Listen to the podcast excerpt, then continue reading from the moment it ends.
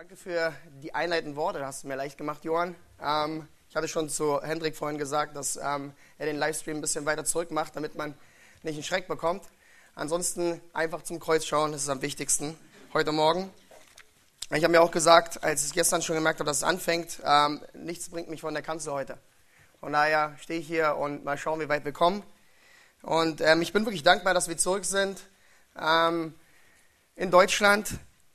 Ähm, auch wenn sich mein Körper, glaube ich, ein bisschen umgestellt, ähm, äh, umstellen muss wieder ne, ans Essen und alles, wie ihr sehen könnt. Aber ähm, wir sind wirklich dankbar, wieder in der Gemeinde zu sein und ähm, auch das Wort zu verkündigen. Es waren schon, die ersten Wochen waren schon sehr intensiv hier, aber mit sehr viel Freude verbunden, viele Dienste gehabt und ähm, einfach, einfach, es ist eine große Freude für uns, einfach wieder zu Hause zu sein.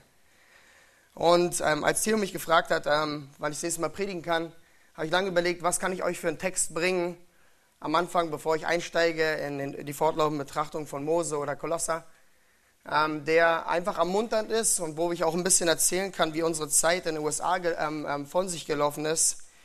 Ähm, und da wurde mir der, der, der Abschnitt im Psalm 23 aufs Herz gelegt. Und ja, ich weiß, die Jugend hat ihn vor einiger Zeit gehört, wo ich gerade am Anfang vom Hebräisch-Studium war, wo ich die letzten zwei Jahre intensiv in dieser Sprache studieren konnte. Und wir wollen uns den Psalm 23 anschauen und mal schauen, wie weit wir heute kommen, weil wir werden auf jeden Fall zwei Wochen am Sonntag weitermachen. Und wir alle kennen doch diesen wunderbaren Psalm 23. Ein so wunderbarer Schatz in Gottes Wort in diesem Buch der Psalmen. Und manche können diese Abschnitte aus diesem Psalm 23 auswendig ähm, vorsagen. Ein Psalm voller Zuversicht, Trost Ermunterung und Anbetung. Ein Psalm, der die so bekannte Analogie des Hirten hat, der für seine Schafe sorgt. Eine Analogie, die Gott immer wieder benutzt hat in seinem Wort, um uns auszudrücken, wie er für seine Schafe sorgt. Und Spurgeon nannte diesen Psalm einmal die Perle der Psalmen. Und diese Perle ist wirklich etwas, was wir uns angucken wollen, weil es ist so ein reiches Wort Gottes. Und dieser Psalm äh, ist von David geschrieben worden, dem König von Israel, der doch selbst als Hirtenjunge genau wusste, was es bedeutet, ein Hirte zu sein. Doch die Frage, die sich wie jede stellt in der Schrift und aufdrängt, ist, kennen wir diesen Psalm wirklich? Kennen wir Gottes Wort wirklich? Und ich möchte kurz eine kleine Geschichte, die einige von euch kennen, vorlesen, die genau diese Frage auch nochmal hervorhebt.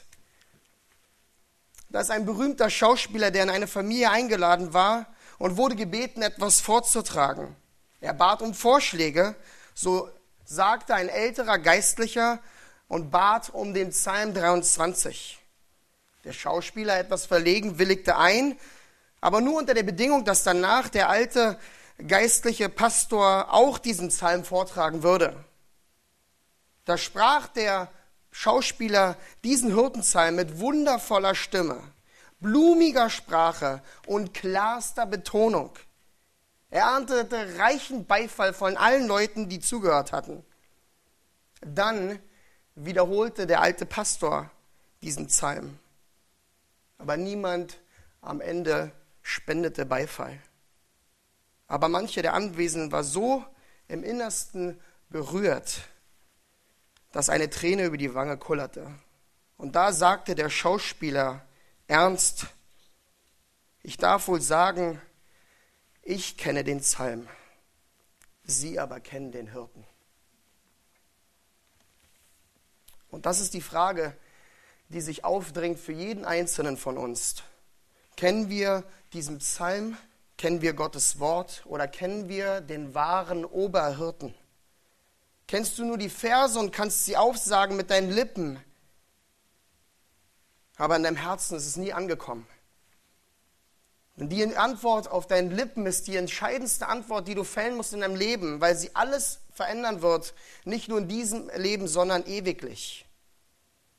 Wenn du aber jetzt sagst, ich kenne weder Psalm 23 noch diesen Hirten, dann lade ich dich ein, heute Morgen zuzuhören und diesen wahren Oberhirten kennenzulernen. Aber alle anderen, die sagen, ich bin schon scharf, ich bin schon ein Nachfolger des Herrn, möchte ich heute wieder neu ermuntern und aufrufen, diesen Herrn und Hirten, unseren Gott wirklich kennenzulernen und dir neu aufzuzeigen, wie wunderbar dieser Hirte ist im Psalm 23.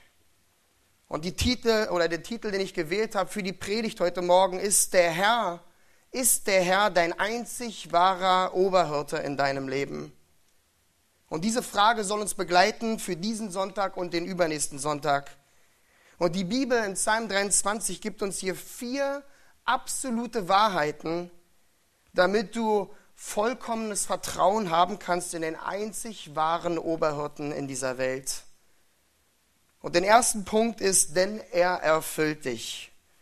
Also lasst uns diesen bekannten Text anschauen, damit wir nicht nur den Text kennenlernen, sondern damit wir diesen einzig wahren Hirten sehen und ihn allein anschauen. Lass mich Vers 1 lesen mit Punkt 1. Er erfüllt dich mit der Wahrheit, dass du Vertrauen haben kannst. Verse, die wir so gut kennen. Da heißt es, der Herr ist mein Hirte. Mir wird nichts mangeln. Ich möchte es wieder sagen, wie oft haben wir das gehört. Nicht nur in der Gemeinde, sondern wie es auch überall verwendet wird. Wir sehen es auf Postern, auf Karten, Aufschriften. Vielleicht sagen sich das Ungläubige zueinander. Es klingt sehr schön, dieses Bild von Gott als Hirten. Der Herr ist mein Hirte, richtig? Und wir sehen hier so ein wunderbares Merkmal Gottes, was hier beschrieben wird, was wir durchweg in der Schrift sehen. Der Herr ist ein Hirte. Und er hat es ganz bewusst gewählt, dieses Bild vom Hirten, weil er uns damit was vermitteln will. In 1. Mose 48, 15 sagt er zu Jakob, oder sagt Jakob, der Gott, der mein Hirte ist. In 49, 24 wird Gott gesagt, der Hirte, der Fels Israels. In Psalm 78, 52 heißt es, dass er seine Schafe weidet als Hirte. Noch kompletter wird dieses Bild vom Hirten im Neuen Testament, wo wir in Johannes 10, Vers 11 finden, über den Herrn Jesus, der sagt, ich bin der gute Hirte. Der gute Hirte lässt sein Leben für die Schafe. In Hebräer 13, 20 heißt es, Jesus, den großen Hirten der Schafe und so weiter. Wir finden es durchweg in der Schrift, dass Jesus, dass Gott sagt, ich bin der Hirte von meinen Schafen. Und David wählt auch dieses Bild, diese Analogie von Gott als Hirten, der für seine Schafe sorgt. Und er gebraucht dieses Bild, um uns mitzuteilen, der Herr will mit dir eine persönliche Beziehung führen. Er ist nicht ein Gott, der nie da ist, zu dem du nie aufrufen kannst, sondern Gott ist ein Gott, der permanent sich um dich kümmert. Und warum diese Beziehung so innig ist, sagt ein Personalpronomen ja aus. Manche sagen was? Genau, dieses Personalpronomen finden wir 17 Mal in nur sechs Versen. Ich mein mich. Und das ist so wichtig zu verstehen, denn alles hängt an diesem einen Wort, an diesem einen Buchstaben sogar. Denn hier heißt es, der Herr ist mein Hirte. David sagt nicht, der Herr ist ein Hirte, er ist nicht der Hirte, er ist mein persönlicher Hirte. Kannst du das sagen? Kannst du sagen, der Herr ist mein Hirte? Fühlst du wirklich eine persönliche Beziehung zum Herrn? Oder folgst du nur einer Religion, weil alles machen oder sich einfach gut anfühlt, weil es zur Gesellschaft dazugehört? Stell dir die Frage, ist der Herr mein Hirte? Das war auch eine ganz wichtige ähm, Erkenntnis für mich in, Los Angeles. Neben dem ganzen Studium, man, man hat immer keinen Bezug dazu, wie, ähm, was, wenn ich sage, ich habe 92 Units absolviert, aber es war eine sehr intensive Zeit. Meine, fragt meine Frau, sie wird es sagen. Sie, sie hat immer zwischendurch gesagt, ich hoffe, es hört bald auf. Ähm, Habe ich auch gedacht. Und, und, und gleichzeitig haben wir gewusst, dass es erst der Anfang war. Aber es war immer wieder, und es war auch wichtig, dass ich das zum Ausdruck wollte, im Abschlusszeugnis beim Seminary, einfach zu sagen, bei all dem Studieren, bei all dem Tun, bei all dem Dienst machen, kommt es nur auf eine Sache an, dass du eine Beziehung führst mit Jesus Christus, als persönlichen Herrn. Du kannst alles machen als einfache Übung in deinem Leben. Studieren, dienen, ohne eine Beziehung zum Herrn zu führen.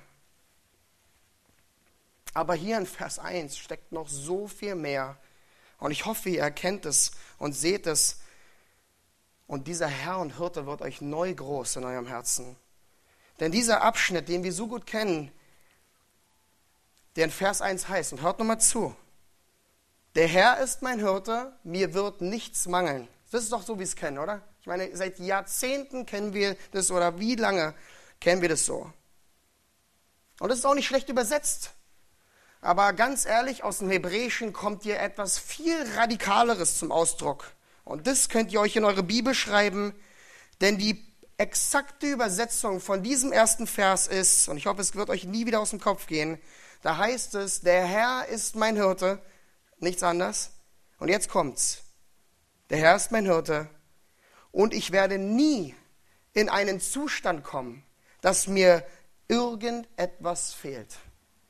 Die Grammatik, die David hier wählt, mit dem Imperfekt, mit dem Negativ, mit dem passiven Verb, drückt eine, eine so radikale ähm, Entscheidung und Überzeugung im Herzen aus, dass er sagt, ich komme nie in einen Zustand, dass mir etwas fehlt. Und das ist so wichtig zu verstehen, weil vielleicht ist es einfach für uns zu sagen, der Herr ist mein Hirte, mir wird nichts mangeln und abgehakt. Aber wirklich zu sagen aus ganzem Herzen, der Herr ist mein Hirte, wie David, und der voll überzeugt war. Und ich werde nie in einen Zustand kommen, nicht heute, nicht morgen, nicht übermorgen, dass mir irgendetwas fehlt. Dazu brauchst du eine tiefe und feste Beziehung zum Oberhirten. Dazu brauchst du eine feste Überzeugung in deinem Herzen. Und deswegen immer wieder die Frage, kennst du diesen Hirten persönlich? Ist er der Oberhirte deines Lebens, dass du mit David einstimmen kannst in diese Überzeugung? Und ich rede nicht davon perfekt, ja, aber diese unverrückbare Herzenshaltung, die auch David ausgezeichnet hat in seinem ganzen Leben. Psalm 34, 10 bis 11 drückt es auch so wunderbar aus. Denn die den Herrn fürchten, haben keinen Mangel.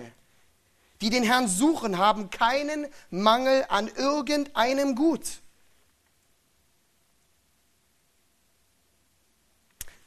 Und vielleicht denkst du jetzt, das sind so radikale Ausdrücke wieder und es klingt so toll, das sind diese biblischen Superlative, die wir finden.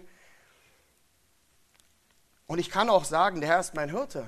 Aber das so zu sagen wie David, also das ist ein bisschen übertrieben, ja. Ich meine, ich bin nur ein ganz normaler Mensch. Ich bin nicht David, ich bin nicht Paulus und ich bin erst recht nicht Jesus.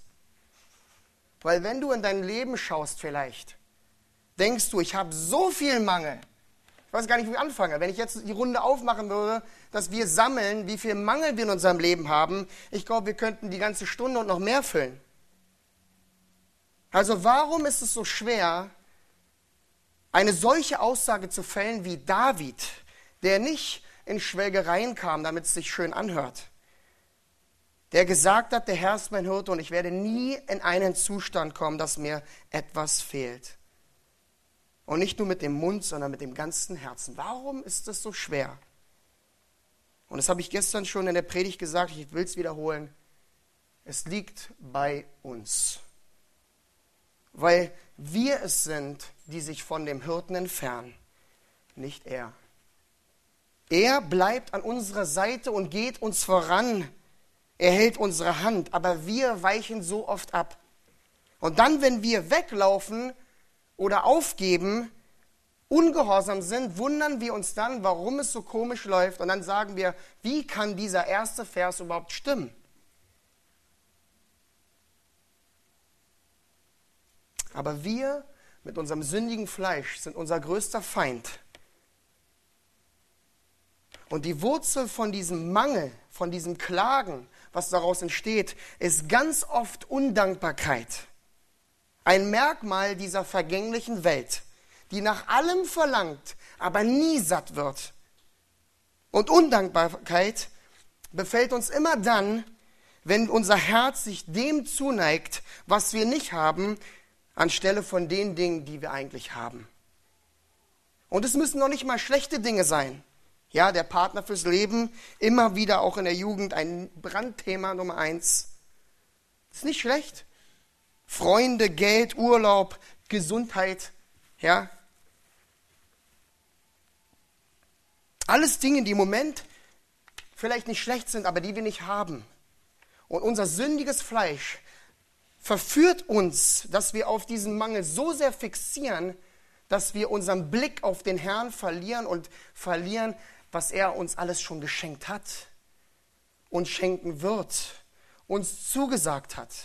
Und dann werden diese Dinge zu Götzen unseres Lebens, was einfach nur bedeutet, dass wir diese Dinge mehr verlangen als unseren Hirten, dass wir der Meinung sind, wenn wir das haben, das eine, geht es uns am besten. Und dieser diese Undankbarkeit führt dann zu Unglauben, Misstrauen und Zweifel. Also wenn wir es zulassen, auf Mangel zu schauen, dann verlieren wir den Blick des Herzens der Dankbarkeit auf unseren Herrn. Und Spurgeon sagte hier auch nochmal, Gottlose leiden immer Mangel, Gläubige nie. Philippa 4, 6 sagt es auch so schön, sorgt euch um nichts und jetzt frei, sondern betet. Und dann Matthäus 6, Vers 8, Gott wird antworten, ehe wir bitten. Und deswegen ist es so schön hier zu sehen, nochmal Psalm 23, Vers 1, haben wir diesen Aufruf von David, der sagt, bleibe beim Herrn. Wenn du verstehst, dass der Herr dein Hirte ist, der dich führt und lenkt und leitet und dich komplett erfüllt, dann bleibe bei ihm, weil dann wirst du nie in einen Zustand kommen, dass dir irgendetwas fehlt. Und wir müssen bei ihm bleiben in allen Bereichen unseres Lebens, in allen Beziehungen, auf der Arbeit, in der Schule, in unseren Familien, in unseren Wünschen, Hoffnungen, Zielen. Fokussiere dich auf den Herrn, damit du eine Überzeugung in deinem Inneren gelangst, die ein Lebensstil wird. Wie es Matthäus 6,33 so wunderbar sagt, trachtet vielmehr zuerst nach dem Reich Gottes und nach seiner Gerechtigkeit, so wird euch dies alles hinzugefügt werden. Es ist dieser schöne Blickwinkel unseres Herzens, der sich erst auf den Herrn fixieren muss und nicht auf die Dinge, die uns unser sündiges Fleisch und diese Welt jeden Tag einreden will, was wir doch so viel mehr brauchen. Und auch dann, und das werden wir sehen durch diesen Psalmen durch, es ist so schön, wenn wir mal fallen und straucheln, was ja hin und wieder mal vorkommt, also ich kenne das aus meinem Leben, ich weiß nicht, wie es euch geht, aber dann immer wieder zu sagen, Herr, du bist da, du bist treu, du bist mein Oberhirte.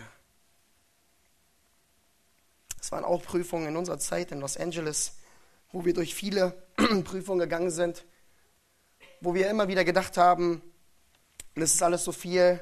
Dann kam das erste, der nächste Junge dazu, dann kam noch ein Baby und ähm, alles wurde noch mehr intensiver und ähm, der Herr ist mein Hirte und er hat es vollbracht und ihm gebührt alle Ehre. Und diese Wahrheit hier in Vers 1 ist so wichtig zu verstehen, weil David hier diese absolute Aussage macht in Vers 1 als Überschrift, dass er sagen will, diese Wahrheit hier in Vers 1, wenn du die nicht verstehst, verstehst du den ganzen Psalm nicht. Weil mit dieser Überzeugung im Herzen war, er erst, war es erst möglich für David voranzugehen oder dem Hirten nach. Alles, was er danach sagt, gründet sich in dieser einen absoluten Aussage in Vers 1. Und wie praktisch das Leben aussieht, sehen wir in unserem zweiten Punkt. Wenn wir sehen in Vers 2 und 3 unsere weitere zweite Wahrheit, warum du den Herrn absolut in deinem Leben vertrauen kannst, ist, denn er versorgt dich. Lasst mich Vers 2 und 3 lesen und schaut in eure Bibel. Auch so bekannte Verse, die wir so oft gehört haben. Er weidet mich auf grünen Auen und führt mich zu stillen Wassern. Er erquickt meine, Le meine Seele. Er führt mich auf rechter Straße um seines Namens willen.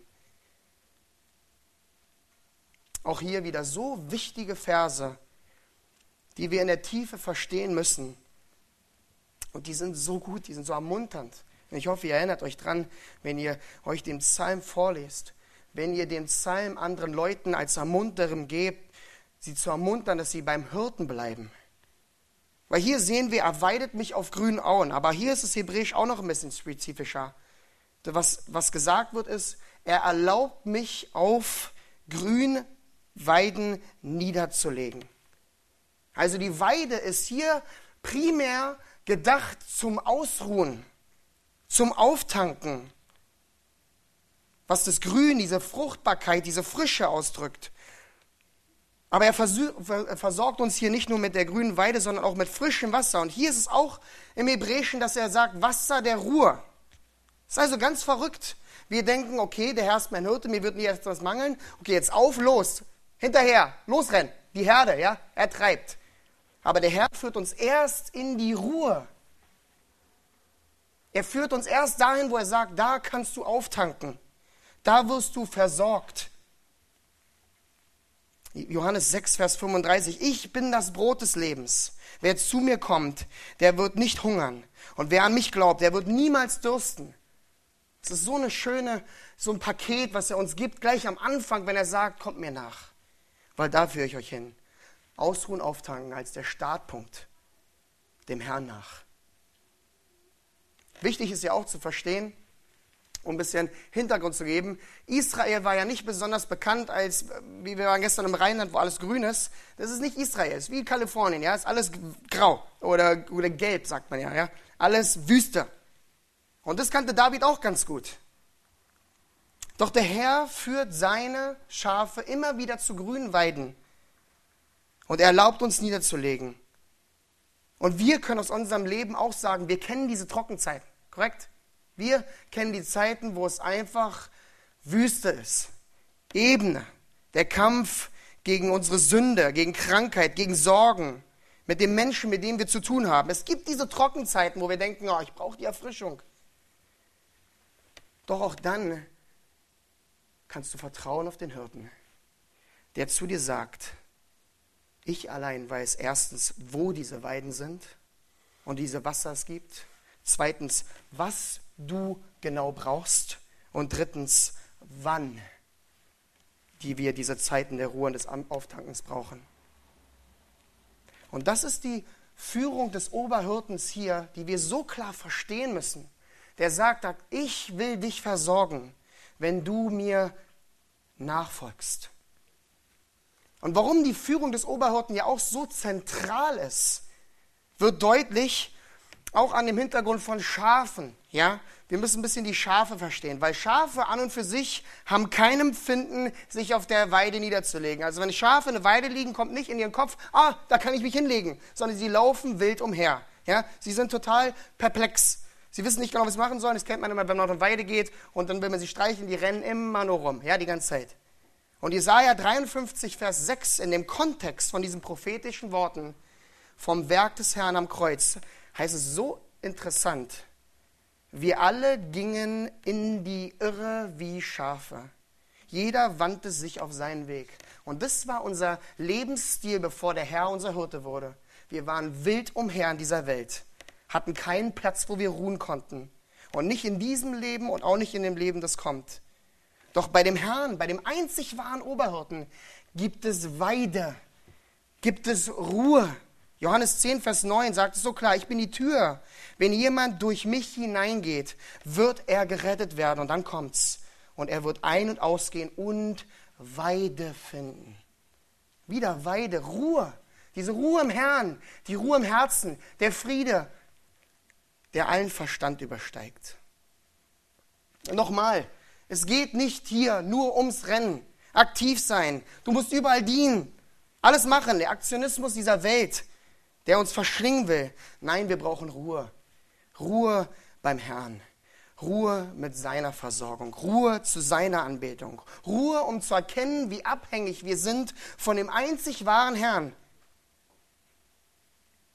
Und doch, es ist auch so interessant hier, wenn wir uns die Weide mal anschauen, auch im Kontext der Schrift, weil auch bei dieser Ruhe müssen wir aufpassen, dass wir uns nicht von der Sünde verführen lassen.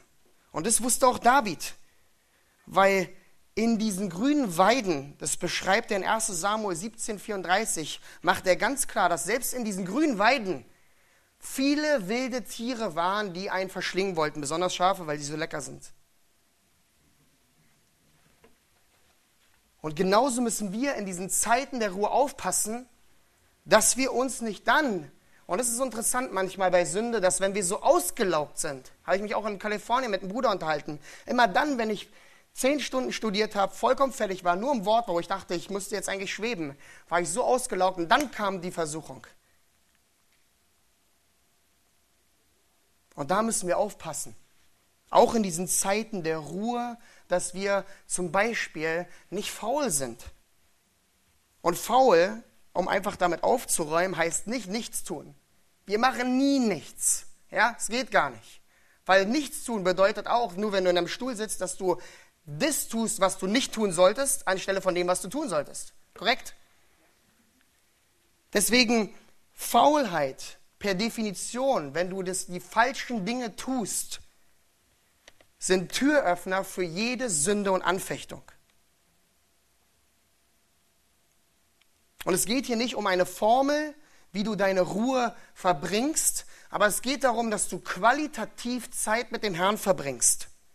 Ob in der stillen Zeit, im Meditieren über sein Wort, in der Anbetung seiner Person, in der Gemeinschaft mit Geschwistern oder im Essen und Trinken zur Ehre des Herrn. 1. Korinther 10, 31.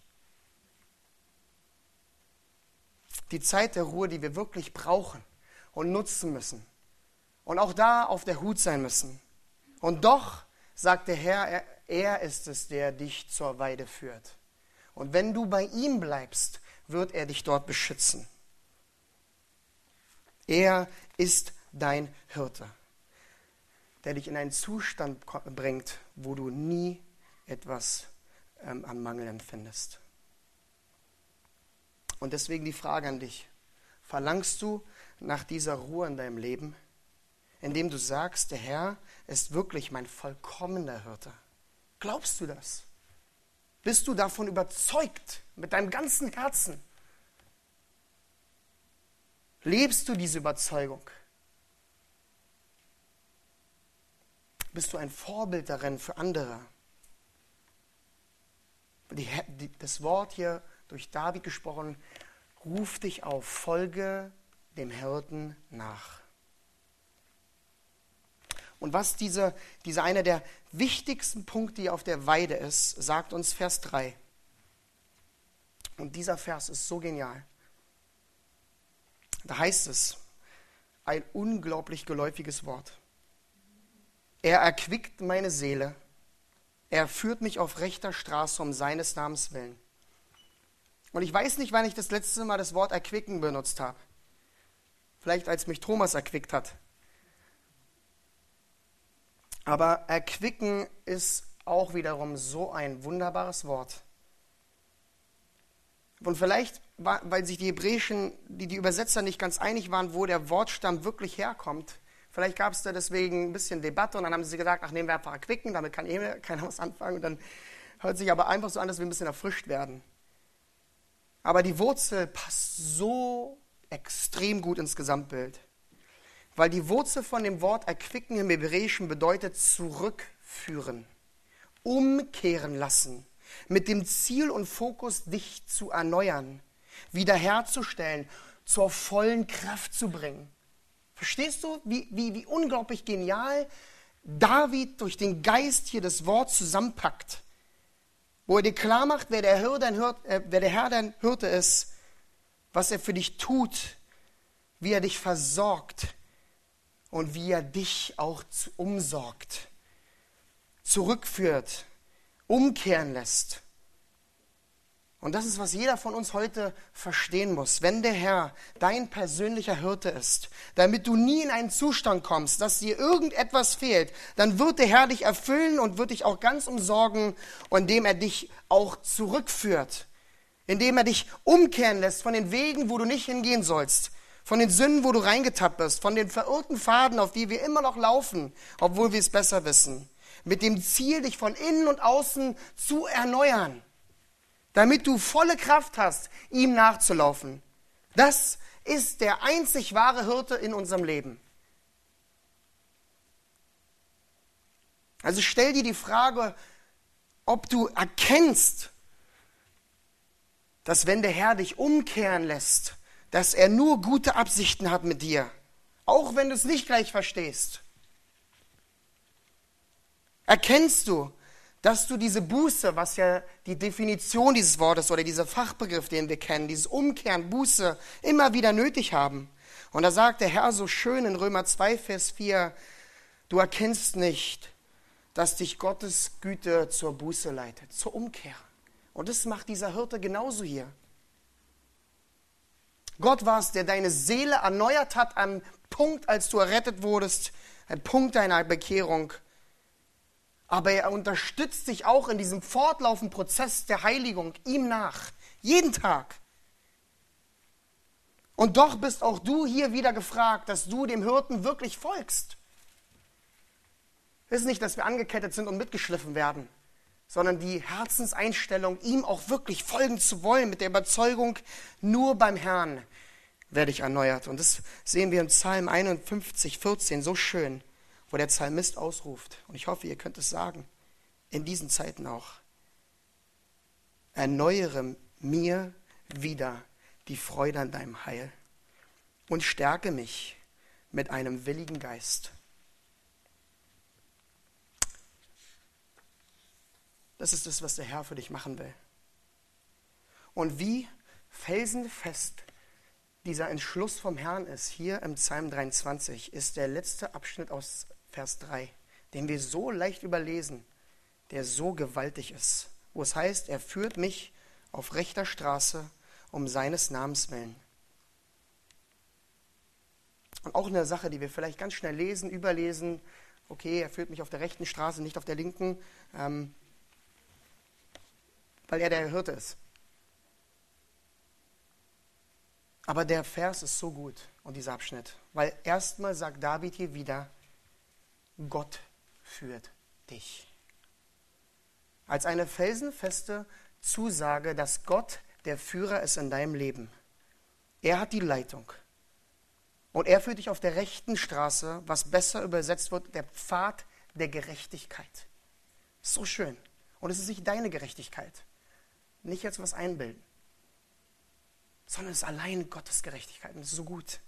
Die Gerechtigkeit, die wir bekommen haben in Jesus Christus, der am Kreuz gestorben ist, für jeden Einzelnen von uns. Und wenn du mit deinem Mund bekennst und mit deinem Herzen glaubst, wirst du gerettet und läufst aus diesem Pfad der Gerechtigkeit. Weil Jesus Christus dich gerecht gesprochen hat. Und dazu Sprüche 12, Vers 8, der so genial ist. 28. Die Zusage, auf dem Pfad der Gerechtigkeit, wieder dieser Ausdruck, ist leben. Auf ihrem Weg gibt es keinen Tod. Merkt ihr immer mehr? Da noch Johannes 10, 27. Meine Schafe hören meine Stimme und ich kenne sie und sie folgen mir nach. Die, Fa die Schafe folgen auf dem Pfad der Gerechtigkeit, der zum Leben führt, wie es Vers 28 in Johannes 10 sagt. Und ich gebe ihnen ewiges Leben und sie werden in Ewigkeit nicht verloren gehen und niemand wird sie aus meiner Hand reißen. Verstehst du die Zusage Gottes hier? Er verspricht dir ewiges Leben, wenn du sein Schaf bist. Und dann kommt's, um seines Namens willen, weil er es bei seinen Namen geschworen hat. Weil er seinen Namen gegeben hat. Der bedeutet, ich bin treu. Ja? Yahweh, der treue Gott.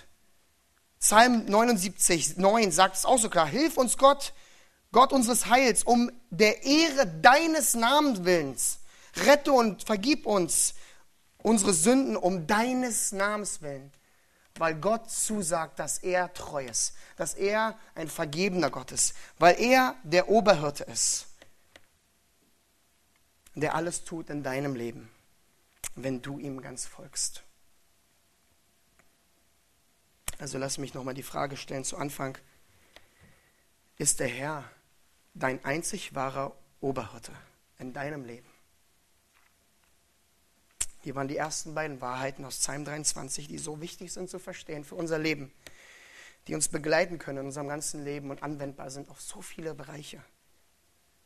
Weil der Herr dir aufzeigen will, dass du volles Vertrauen haben kannst in ihn als den einzig wahren. Denn er erfüllt dich und er versorgt dich. Er will dein persönlicher Herr und Hirte sein, damit du verstehst und siehst in deinem Leben, dass mit dem Herrn und Hirten du nie in einen Zustand kommst, dass dir irgendetwas fehlt. Weil dieser Oberhirte dich voll umsorgt, von Anfang bis Ende und in alle Zeit. Denn er schenkt dir die Ruhe in ihm. Teilzuhaben am Leben auf seiner Weide, wo du voll zugerüstet wirst für ein Leben, hier zu bestehen und Zeugnis zu sein und wo du auch bewahrt wirst in seiner Nähe dann wird er dich auch zurückführen, wenn du mal um in den falschen Weg gekommen bist, mit dem Ziel, dich voll zu erneuern.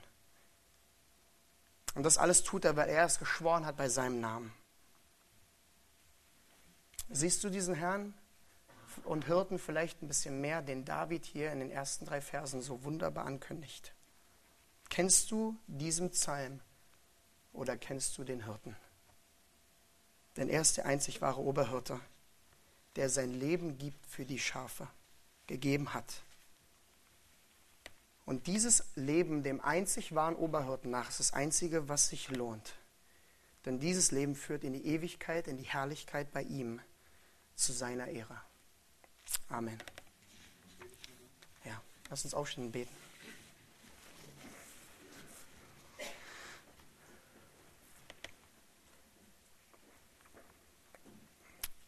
Großer Gott, wir, wir sind immer wieder so überwältigt von dir, dass wir nichts verdient haben, weil wir Sünder sind, weil wir uns, wie wir es auch vorhin schon gehört haben, aufgelehnt haben gegen dich von Anbeginn der Zeit, auch in unserem Leben. Doch dann gibst du uns dein Wort wo du uns nicht nur zeigst, dass du deinen Sohn geschenkt hast in diese Erde, die auch, der auch an Kreuz genagelt wurde, mit dem Plan, uns Sünder zu retten. Und dann gibst du uns diese wunderbaren Worte im Psalm 23, diese Zusagen für unser Herz.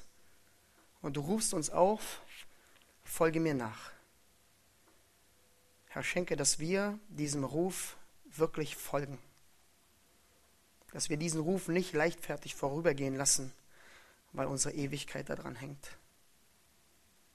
Danke, Herr, dass du ein Oberhirte bist, der versorgt, der umsorgt, der erfüllt, der zurückkehren lässt, der erneuert, weil du es versprochen hast. Und du bist perfekt, du hältst dein Wort. Herr, wir wollen dich anbeten für all deine Gnade. Gib uns dieses Brennen und Feuer in unserem Herzen dir nach dass wir allen Leuten von dir erzählen, von dem einzig wahren Oberhirten, der uns in einen Zustand bringen will, wo uns nie etwas fehlt. Zu deiner Ehre allein, in Jesu Namen. Amen.